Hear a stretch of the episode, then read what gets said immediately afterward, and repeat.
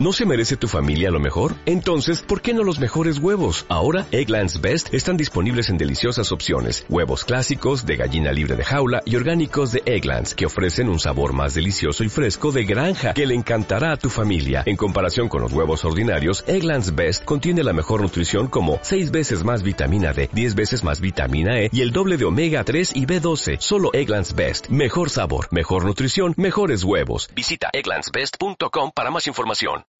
Bueno, joder, siempre me sorprende el que ahora, según das a grabar en Zoom, pone recording in progress. Entonces yo voy a hablar y me interrumpe una voz y, bueno, Pero es perdón, para que a mí- me piden solicitud para que yo autorice esa grabación. pues, pues autoriza, autoriza, porque si no estamos jodidos. Eh, ahora era tu momento para pedir dinero, para decir, o 10 euros o no, o no grabamos. Eh, bueno, eh, esto como introducción al podcast. Eh, buenos días, buenas tardes o buenas noches. Es un día más en Caimanes por el Mundo. Venimos a hablar de un tema muy interesante que he descubierto, no sé, bueno, lo, había leído hace tiempo, pero eh, caí en este rabbit hole hace un tiempo y casualmente conozco a la doctora Paula Fernández, ginecóloga en ciernes, que podrá aportar bastante en este tema. ¿Qué tal, Paula? Hola Jorge, muy bien. Hola a todos los oyentes de Caimanes por el Mundo. Muy Bien, el, el tema es, bueno, son varios que están interconectados. Es el descenso global, sobre todo mucho más en Occidente, eh, eh, tanto en los niveles de testosterona como de cantidad de esperma, movilidad de esperma y tantos otros factores que afectan a la fertilidad. Y también sus causas. En, en este sentido, se, se puede apreciar por diferentes estudios. El de los más recientes es el que llevó a cabo eh, Sana, Sana Chesuan, creo que se llama, eh, que con una base de datos entre 1973 y 2011 eh, ha visto que países de Occidente ha descendido un 59% el número, o sea, la cantidad, el número de espermatozoides eh, en las muestras de semen. También la calidad, aunque esto es un poco más difícil de medir, en plan, yo qué sé, espermatozoides con tres cabezas o, o yo qué sé, cosas así un poco raras.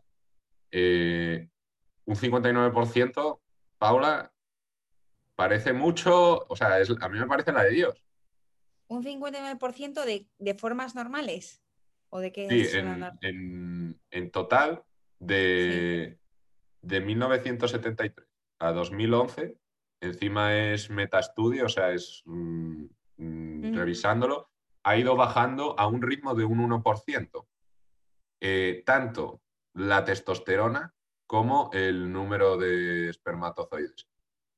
Algo que, 9%. Claro, porque es acumulativo, o sea, es un 1% más Ah. el año siguiente es un 1% más ese 1% del, del año anterior, es como el compounding interest. que se Pero tienes que decir entonces que es acumulativo, porque decir que ha bajado un- la tasa un 59% es decir que Es prácticamente más de la mitad se han vuelto estériles y tampoco es así. No, no, no, o sea, igual me expresé mal. Ha bajado, sea, si antes había, por cada muestra había 100 espermatozoides, ahora Sí. hay 41. Ah, sí, sí, sí, sí. Eso es verdad. De, de O sea, de 100 a hecho, 40. Sí, cuando empezó la- las terapias de reproducción asistida eh, y se, se hacían los estudios de esterilidad tanto a las mujeres como a los hombres, los seminogramas de los hombres, cuando empezó para eh, decir que, que el esperma de un hombre era capaz y que no era problema de esterilidad masculina en ese caso, eh, decía que tenía que te- tener una forma normales de 14 millones de espermatozoides. O sea, 14 millones, no, un 14% de toda la muestra de formas normales para saber que ese, que ese esperma era capaz de fecundar y, y que el problema no era la, la esterilidad masculina. Y hoy en día eh, la tasa normal es de un 3% de formas normales. ¿Ves? Es una locura. O sea, ha, ha bajado, o sea.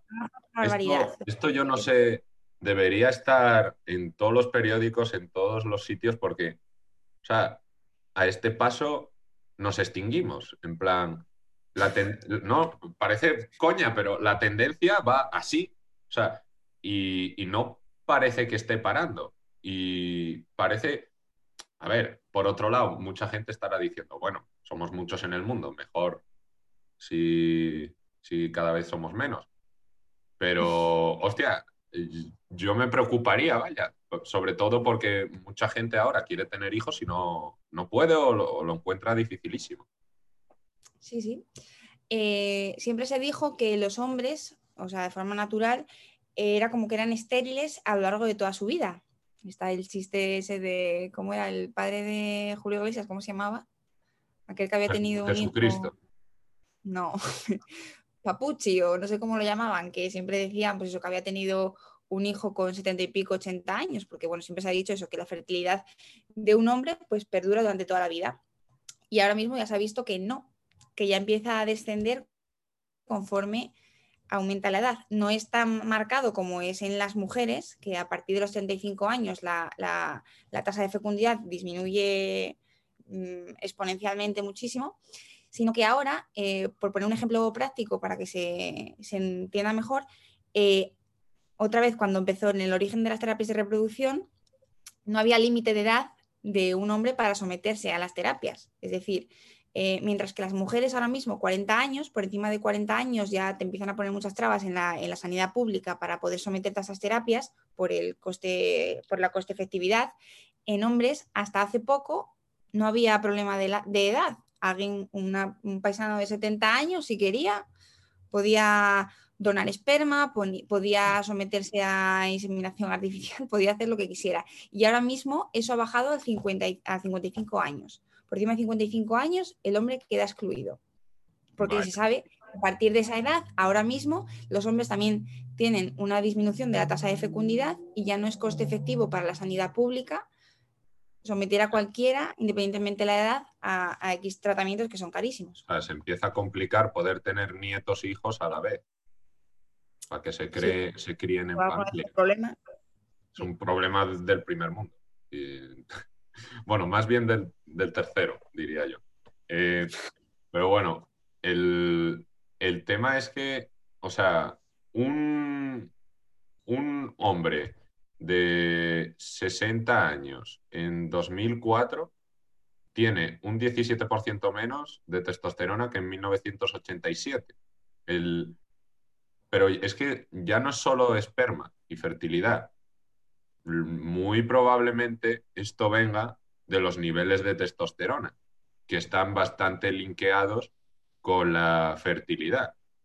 Y luego iremos más, a la, más, a, más adelante en cuáles son las posibles causas y las más estudiadas en este, eh, en este respecto. Pero es que también se, por el lado de las mujeres, los abortos naturales, el ratio de abortos naturales, también ha ido, de los últimos 20 años, ha ido bajando, o sea, ha ido subiendo con casi un 1% al año. Es que prácticamente son, las cifras son muy parecidas en todos estos casos.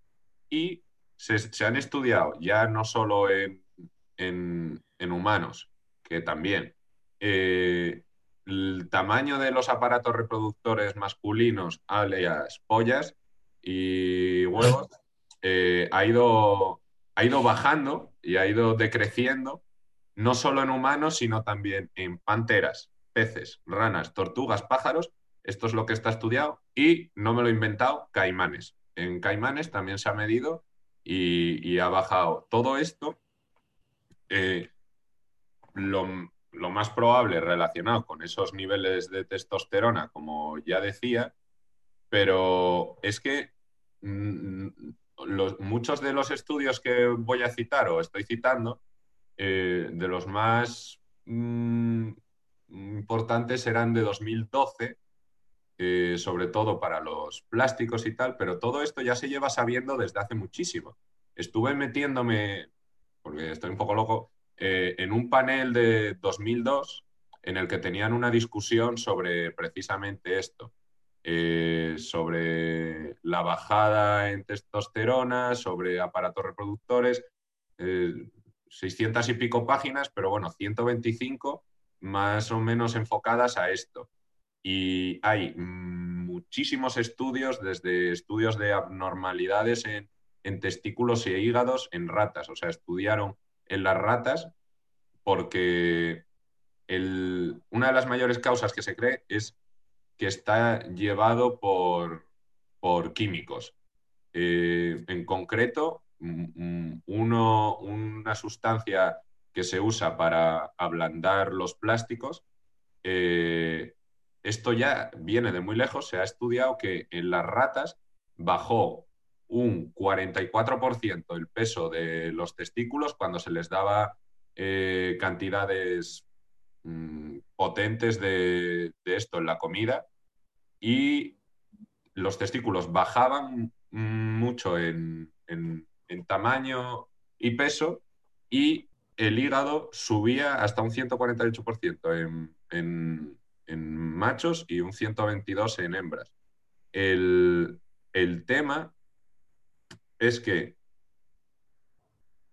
todo esto también hay otras causas, como pueden ser la obesidad o el estilo de vida, pero en cuanto lo, estudias y lo aíslas simplemente con ratas, y ya se ve esto desde mucho antes de 2002, ¿por qué coño no se está estudiando desde entonces y a saco? Si se está viendo que están saliendo con, con testículos más pequeños, con menos testosterona, con menos eh, cantidad de esperma. O sea, me parece algo alarmante. El poblacional ahora mismo no está repercutiendo tan fuerte. O sea, que eso está demostrado, yo no lo dudo, ¿eh? no me he leído esos estudios que estás mencionando, pero eh, a nivel poblacional ahora mismo no hay un problema de fertilidad masculina. El que más preocupa siempre es en la femenina. Y esa pues tampoco es que se esté asociando mucho al tema de los microplásticos y a todo eso, porque el hándicap más importante hoy en día para la mujer occidental es que su estilo de vida le impide normalmente tener hijos antes de los 30 y muchos. Entonces, al retrasar la edad, aumenta la tasa de abortos, eh, aumenta la tasa de cromopatías y, de complicaciones de, y de tasa de esterilidad en general. Yo creo que es un problema de que eso que tú dices no repercute tanto ni llama tanto la atención como para que se tomen medidas a ese respecto. Mm, bueno, a ver, que es muy interesante y que mete miedo y todo eso. El, el tema es que, sí, a ver, eh, tienes razón, en el tema de la fertilidad no es el mayor, eh, no es la mayor variable a tener en cuenta, pero a nivel poblacional, la testosterona no solo influye en, el, en lo que viene a ser la fertilidad, influye en, tanto en el crecimiento como en la fuerza, la densidad ósea, en el líbido, en niveles cardiovasculares, en niveles de obesidad. Influyen muchísimos factores que todavía no se sabe hasta qué nivel está. Bueno, encontré un estudio que ponía eh, un paisano de 60 años, eh, hace, creo que era 1975, eh, tenía 127 pounds de, fuerza en, la muñeca y ahora, eh, pues un tío también de 60 años, en 2004 tenía 103 pounds. O sea, pero es que el estilo de vida de esos años es muy, muy, no es comparable.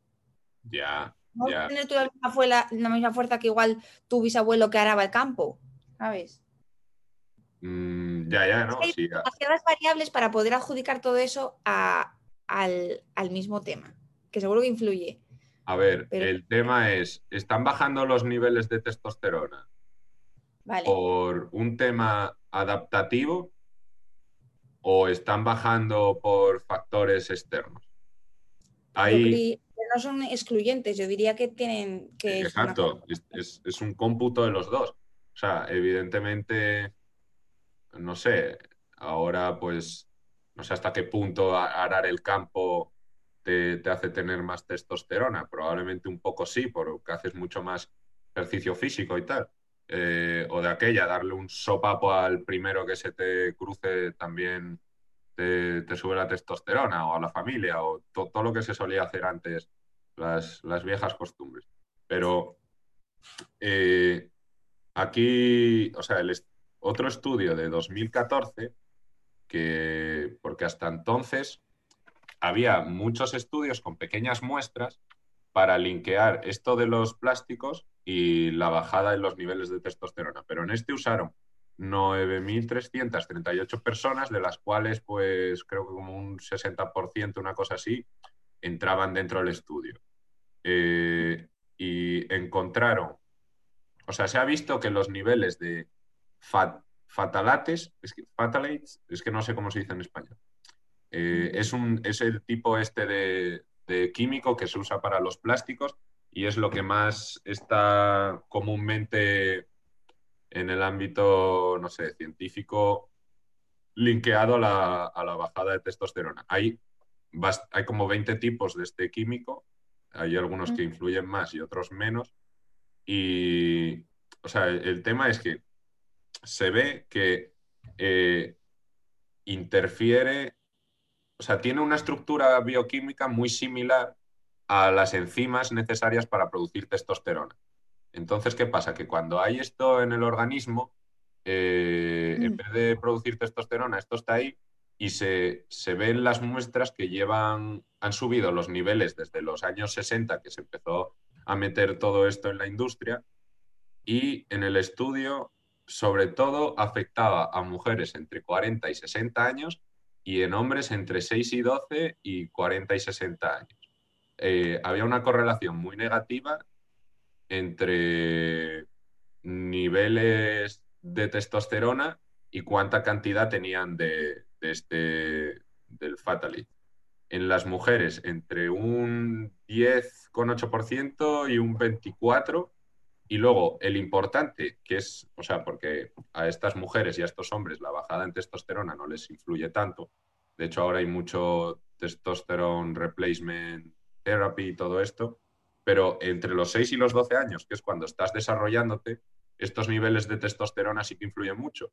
Y se ve que tienes una menor tasa de testosterona entre 24 y un 34%.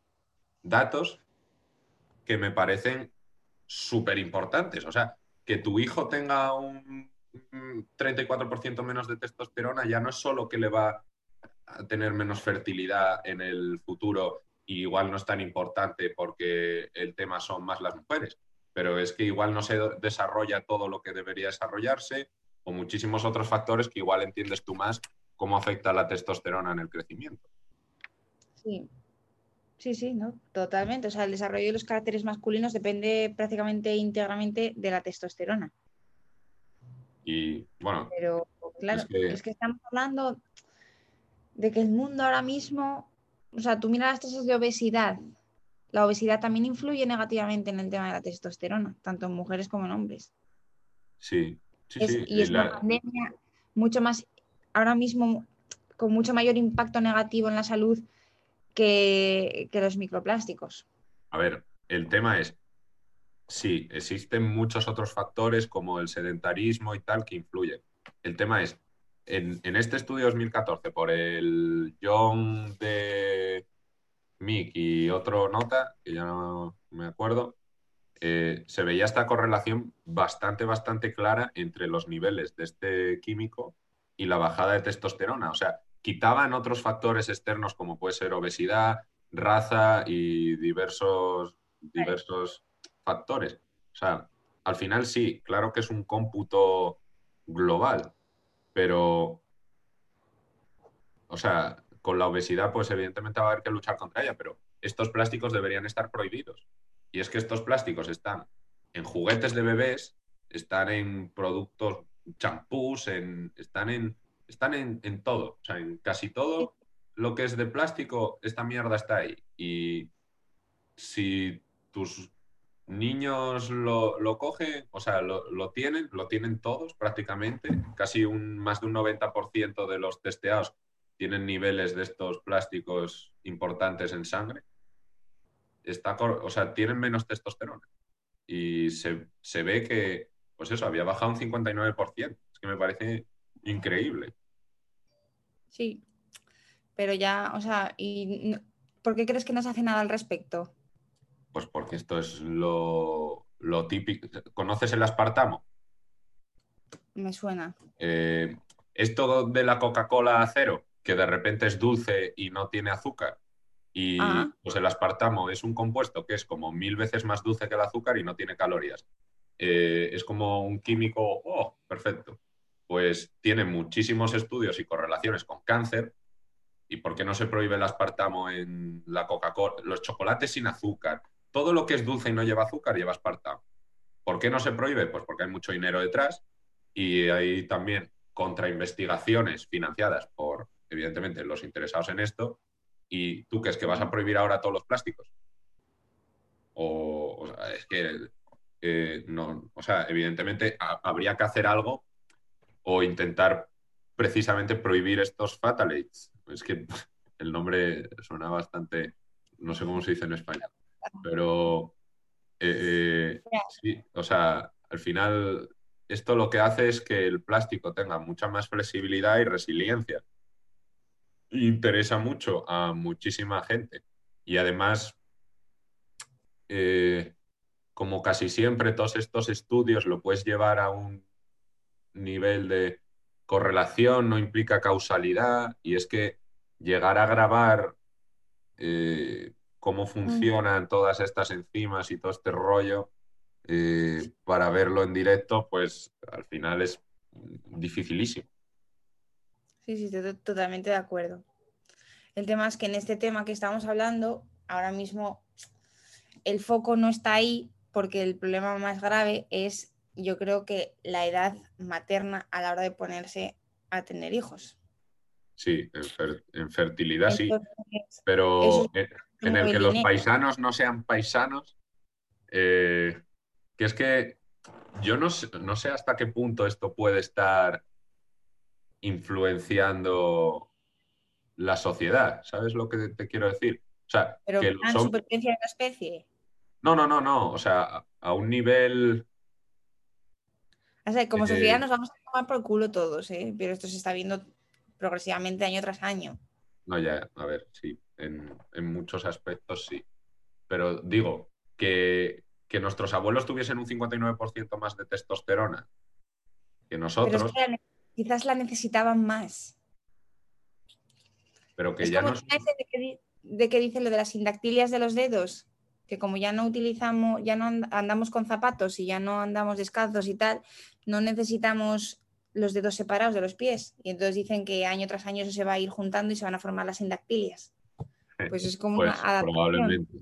A ver, pero la testosterona, yo, por lo que el- entendí leyendo un libro hace tiempo sobre esto, el- eh, a un nivel eh, cerebral y de comportamiento, lo que te hace, mucha gente lo malinterpreta con ser más violento o más agresivo, lo que te hace es ser más competitivo. O sea, en el juego en el que tú pongas a, a alguien a jugar, si tienen niveles mucho más altos de testosterona que el resto, va a ser mucho más competitivo. Si el juego para ganar consiste en ser más generoso, este tío va a ser el más generoso.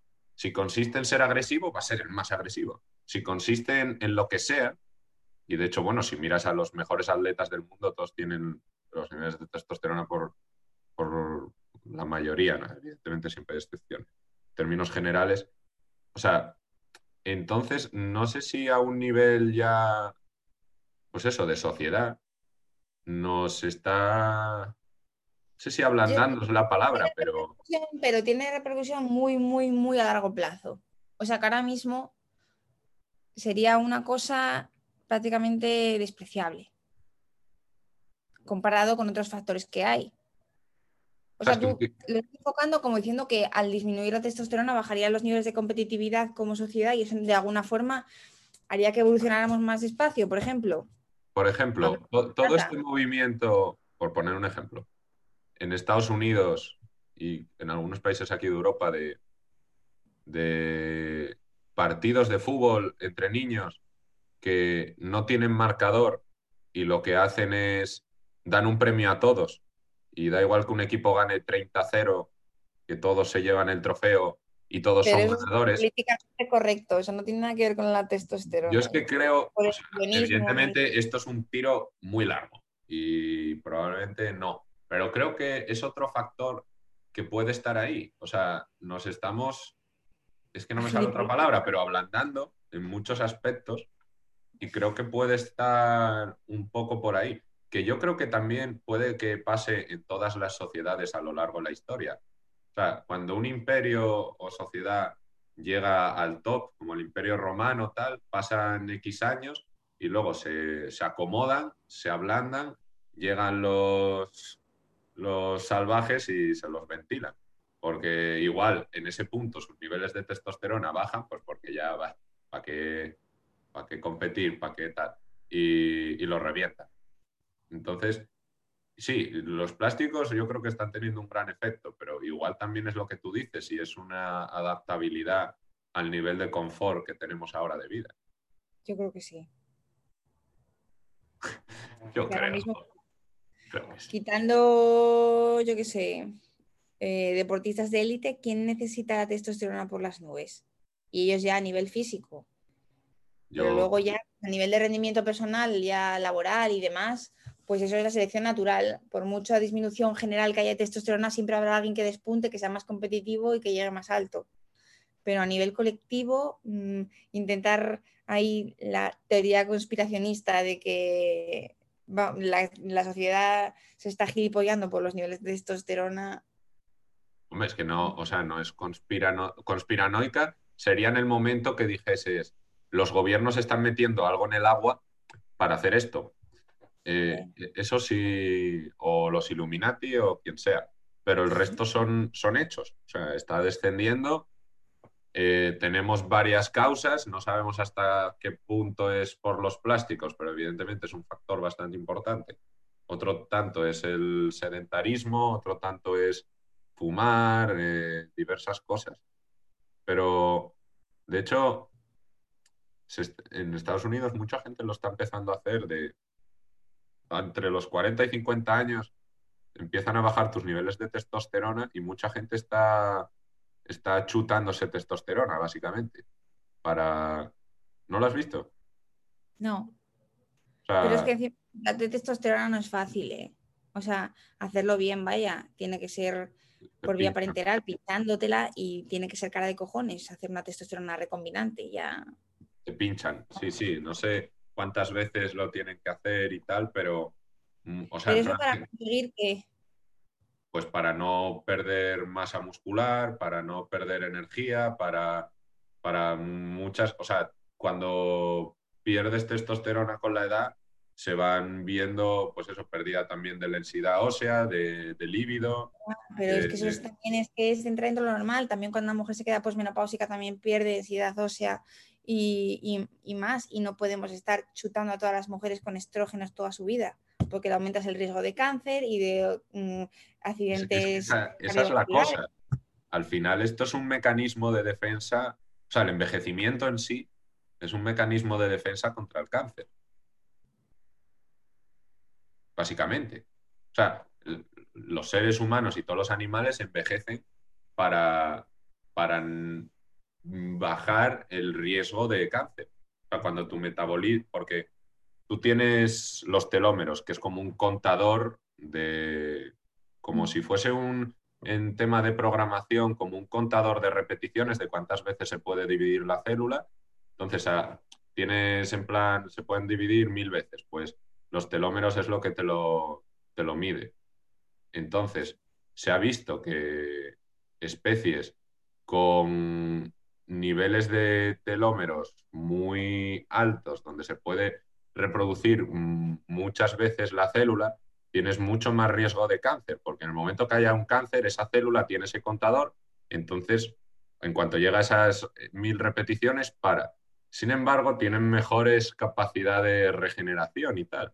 De hecho, eh, bueno, hay, un, hay una historia muy interesante con ratones sobre esto, pero de, de contar. Esos son los estudios de López Otín aquí en la universidad. Mm, Carlos Pues- López Otín está con la teoría de los telómeros y las telomerasas para hombre, pero esto lleva tiempo. ¿eh? ya, ya, no, lleva ese el proyecto de su vida, yo creo, este. Ah, sí, sí, o sea, en la, en la ciencia ya se sabe, no sé, desde hace 20, 20 años o así, que envejecemos para no tener cáncer, básicamente. Eh, y al final sí, con todo esto de chutarte testosterona y básicamente seguir siendo joven, lo que estás aumentando es tus probabilidades de cáncer. Sí, por supuesto. A que tú no sabías por qué mm, naturalmente las mujeres tienen una fecha tope de esterilidad y los hombres no. ¿Nunca te has preguntado biológicamente por qué, por qué pasa eso? Porque hay una razón. Ah, porque necesitamos abuelas.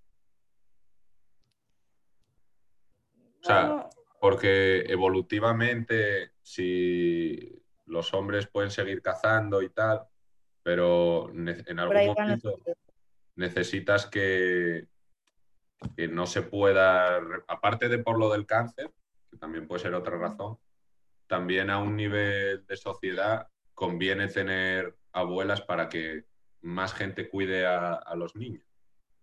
Ya no es tanto por el papel de las abuelas, pero bueno, por ahí van los tiros de que el rol masculino en cualquier especie de mamífero, pues siempre es el que se dedica a, pues a proteger a la, proteger a la familia, a cazar y demás y es el rol femenino que se encarga de la crianza y de garantizar que las crías lleguen a adultos para que puedan sobrevivir por sí solas.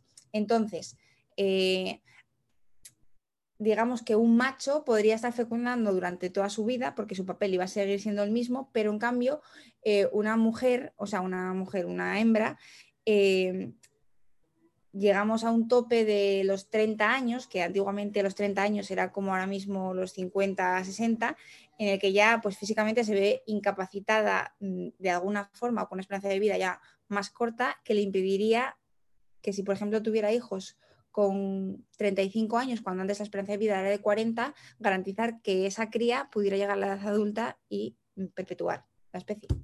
Claro, te renta más tener abuelas que jugártela a que la abuela para y muera tanto el feto como ella. Sí, bueno, no tiene, no, yo creo que antes no había abuelas, era la madre cuando llegaba a los 40 45 cascaba de cualquier cosa y...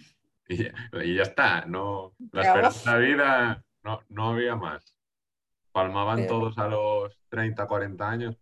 Bueno, o sea, a un nivel de Homo sapiens igual, a un nivel Homo sapiens sapiens Claro, pero esto hay, que meterlo en el contexto de, la evolución de, una especie de mamíferos. Vale lo mismo que el Homo sapiens, que el Homo sapiens sapiens, que los leones de la sabana, que lo que sea. Pero esa es la. Y funcionamos igual, las, hembras funcionan igual en cualquier especie. Tienen una edad límite de fertilidad. A mí, una. Así, por, ser, seguir soltando peculiaridades, anécdotas. La, la historia de que si varias mujeres eh, comparten habitación, eh, los ciclos menstruales se... sí, por, en, función a la hembra alfa. Eh, o sea, la que es, entre comillas, la hembra alfa, el resto se adaptan a su ciclo para que solo ella se pudiese o sea, si ella no se puede reproducir, no se reproduce nadie más. No, no, y esa, esa, teoría, que bueno, no es una teoría porque está demostrado, pero eso funciona que si varias hembras conviven de cualquier especie, eh, sus ciclos se regulan para que sean fértiles los mismos días del ciclo, para que se puedan quedar embarazadas a la vez, tengan crías a la vez y la manada se perpetúe mucho más fácil. Por ejemplo, si hay una camada de 10 crías, que si hay una camada de dos, porque te viene un depredador o lo que sea, se carga a una y sobrevive una, y si hay diez crías, sobreviven nueve. pero eh, eso también lo había leído, pero entonces, ¿por qué siguen el ciclo de la hembra?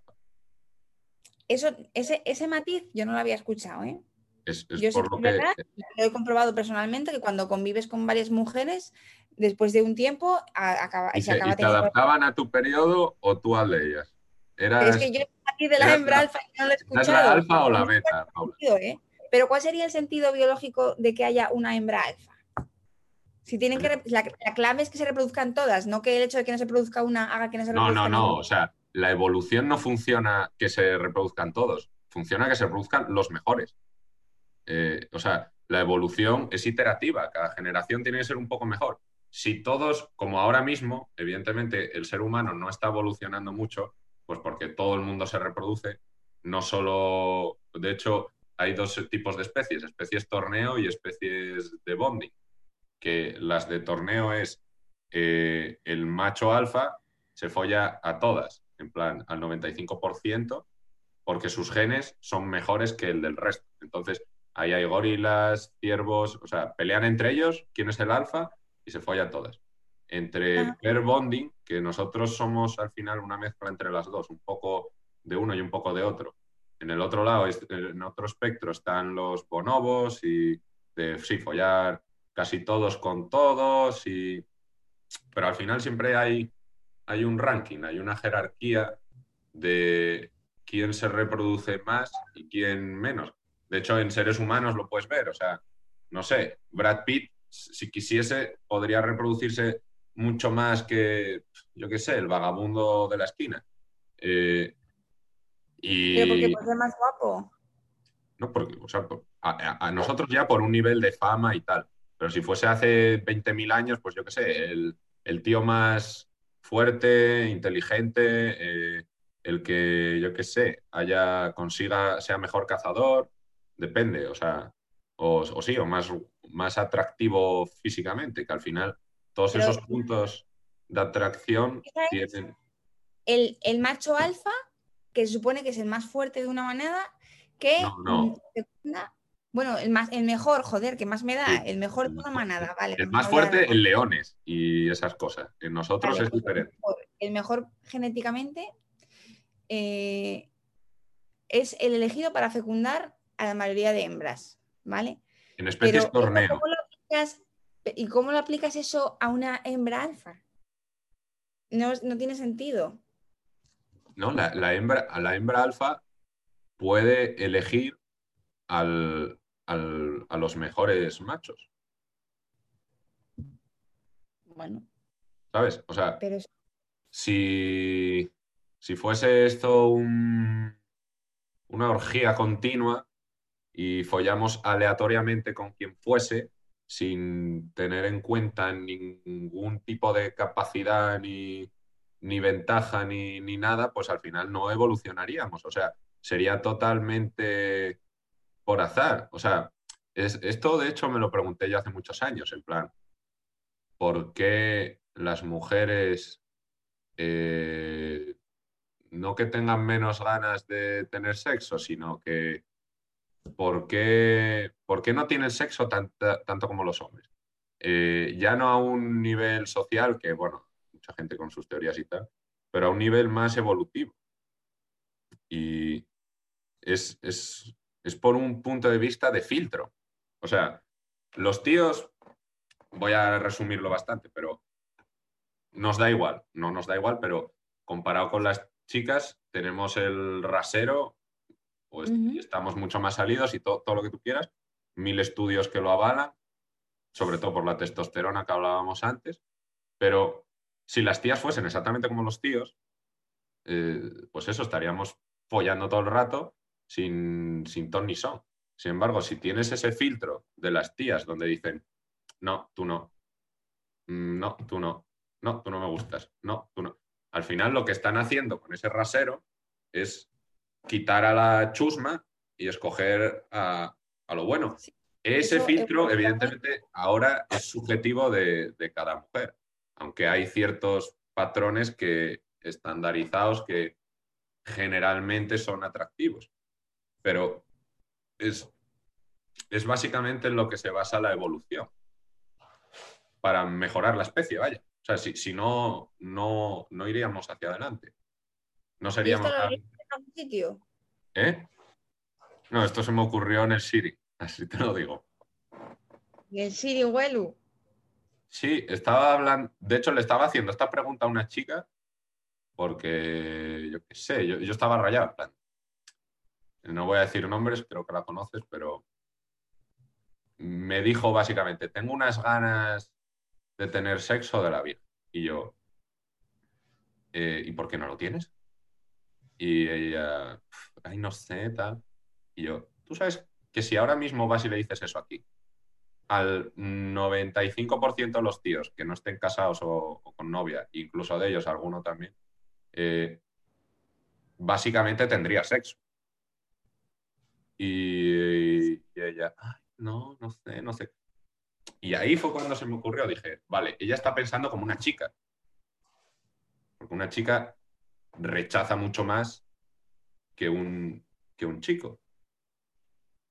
Sí, pero es que ahí ya otras variables. ¿Por qué, ¿Por qué rechaza más? ¿Porque socialmente está menos aceptado o porque es una cosa mm, evolutiva? Eh, es, un poco de las dos, pero al final la inmensa mayoría de, cosas sociales vienen de atrás, o sea, viene de, de factores evolutivos. O sea, al final, sí, hay sociedades en las que el sexo está muchísimo mejor visto y hay otras en las que no, y evidente, pero al final en todas las sociedades los hombres está totalmente desproporcionado el ratio de, yo qué sé, de llámalo líbido, llámalo, llámalo X, de ganas de, sexo o de tener sexo con extraños, de cualquier cosa, por una razón súper normal. Y es que si antes que no había teléfonos ni pollas, tú tienes sexo con un extraño, no sabes ni dónde vive ni de dónde es, y te quedas embarazada y te quedas con el bebé de este, ¿qué cojones haces? O sea, tienes que tener el hijo por tu cuenta. Y esto ha sido así toda la historia. Entonces, para los tíos no tiene ningún impedimento el hecho de, ah, vamos a follar y luego me voy a por tabaco. Pero, sin embargo, para las tías, eh, no, no pueden hacer eso hasta el invento de la píldora. ¿Qué pasa? Que todo eso sigue aquí, tanto como tú dices, social como genéticamente, sigue ahí y todavía las tías no, están, al, o sea, yo creo que llegará un punto, yo qué sé, en cuántos años, que, ya se, se igualará eso, espero. De hecho, solo tienes que ver Tinder. O sea, leía el otro día unas estadísticas y es... Y eso es verdad. Un 90% tíos y un 10% tías. Y los tíos le dan like exageradamente más que las tías a los tíos. O sea, leía que las tías daban un 0,6% de likes. Y es como, bueno, conozco a muchísimos tíos que tienen callo de dar todo el rato para la derecha, en plan sin mirar, sin, mirar, en plan, Sin embargo, tías, no sé, o sea, no, no, no, pasa eso. O no pasa tanto, vaya. Alguna habrá por ahí que, que vaya en ese, en ese plan, pero, pero no. O sea, creo que casi todas tienen el, el móvil petaos de dick pics y precisamente por eso Tinder ya no deja enviar fotos, creo. ¿Por qué? Las fotopollas. Ah. o sea, porque al final, de hecho, mi, compañero, imagino podré decirlo, mi compañero es gay y tiene Grinder y eso es un canteo. O sea, eso es un hola, hola, ¿quieres follar? Sí, manda foto, mandas foto y quedas. Y ya está. Y es lo que te decía antes, cuando es tíos con tíos, eso es un despiporre. En el momento que quitas el filtro, que son las tías, eh, eh, esta gente, a ver, evidentemente no todos, pero es un, es un desfase. Ya, tío. O sea, ¿en qué momento pasa esa conversación con una tía? Hola, hola, ¿quieres follar? La tía manda foto, toma, venga, vale, ven a mi casa en una hora. Eso pasa menos que los unicornios, vaya. Es verdad, es verdad, te lo compro. Te lo compro. ¿Y lo los plásticos lo compramos? A ver, sí, como teoría está muy chula y es muy interesante, pero el tema es que la repercusión no la termino yo de ver.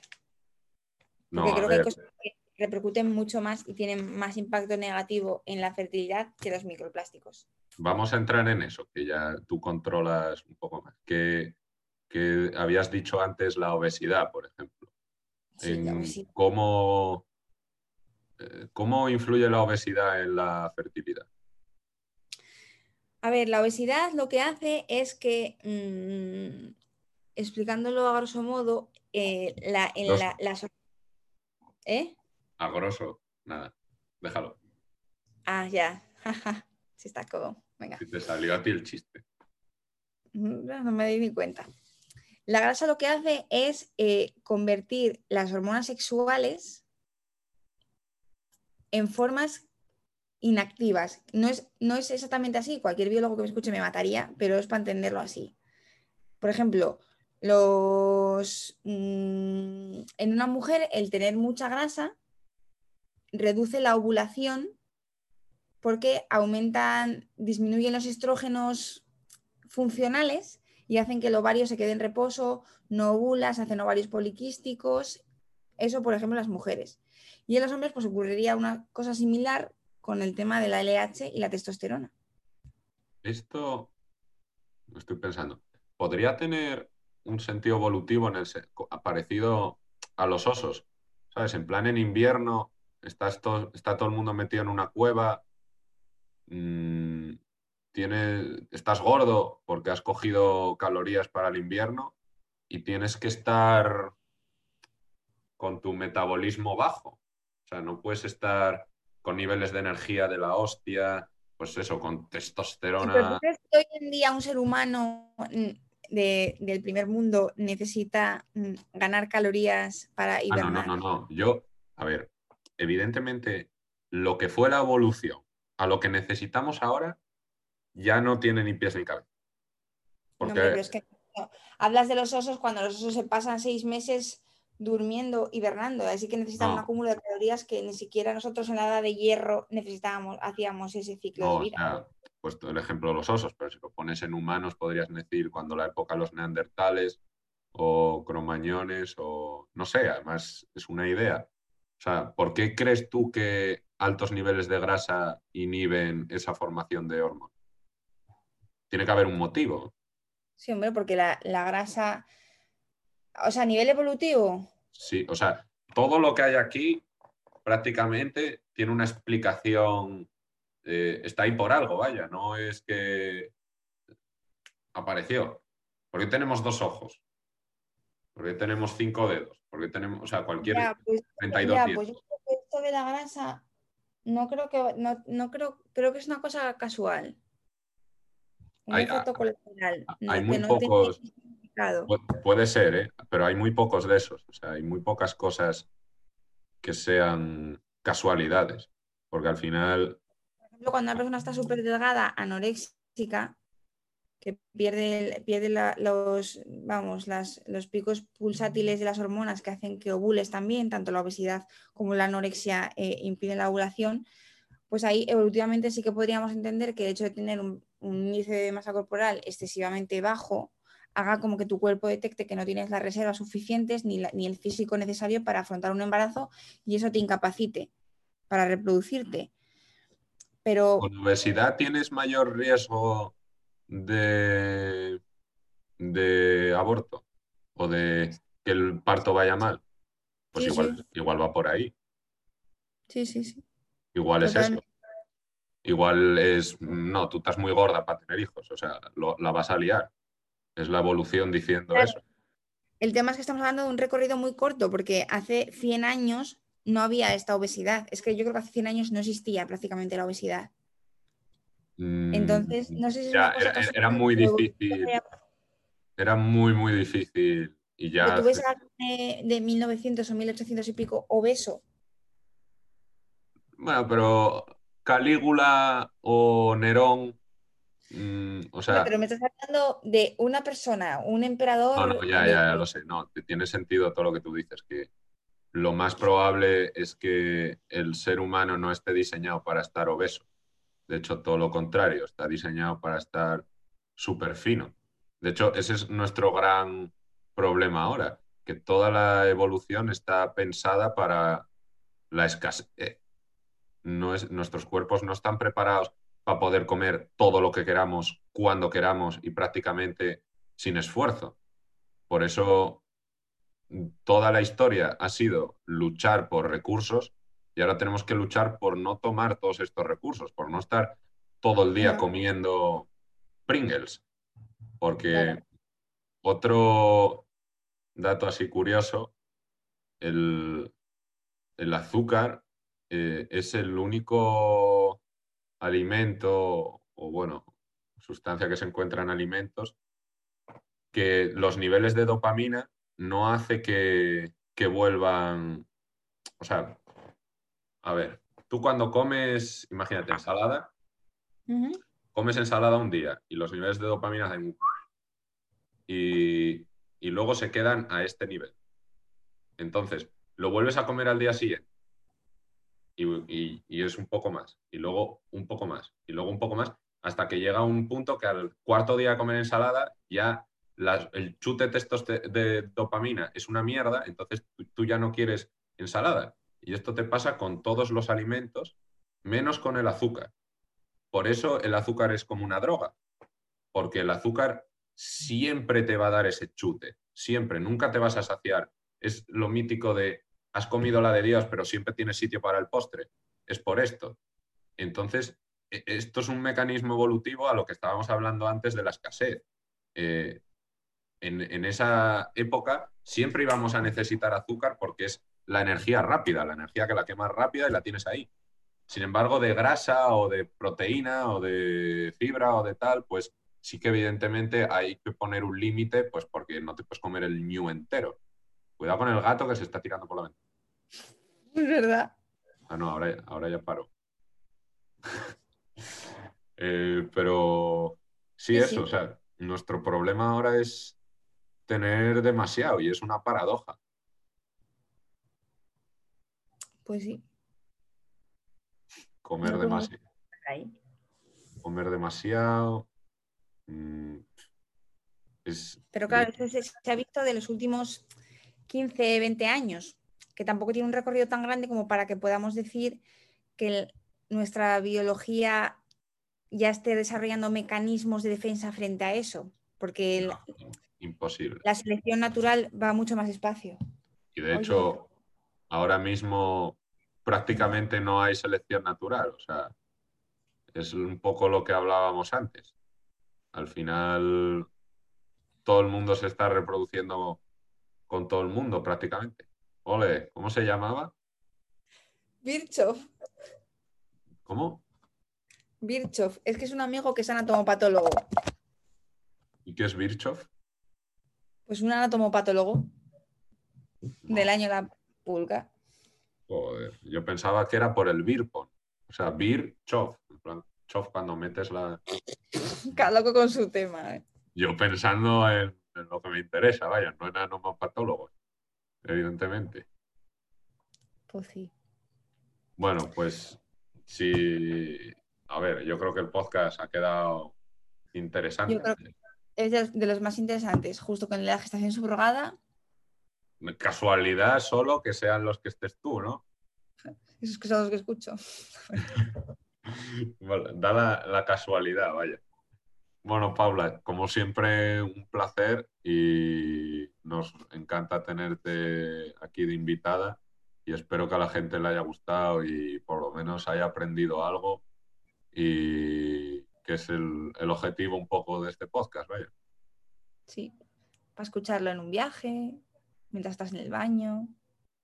Para, para cualquier cosa. O mientras estáis intentando fertilizar óvulos, que era un poco el tema de este... No, es mejor que no escuchen esto, porque se desmotivan. se hunden, se hunden. Dicen, joder, con estos niveles de testosterona, ¿dónde voy yo? Eh, en la puta vida. Bueno, eso, que, que muchas gracias a los oyentes y a ti, Paula. La otra. A vosotros, encantada de participar. Nos vemos en el siguiente.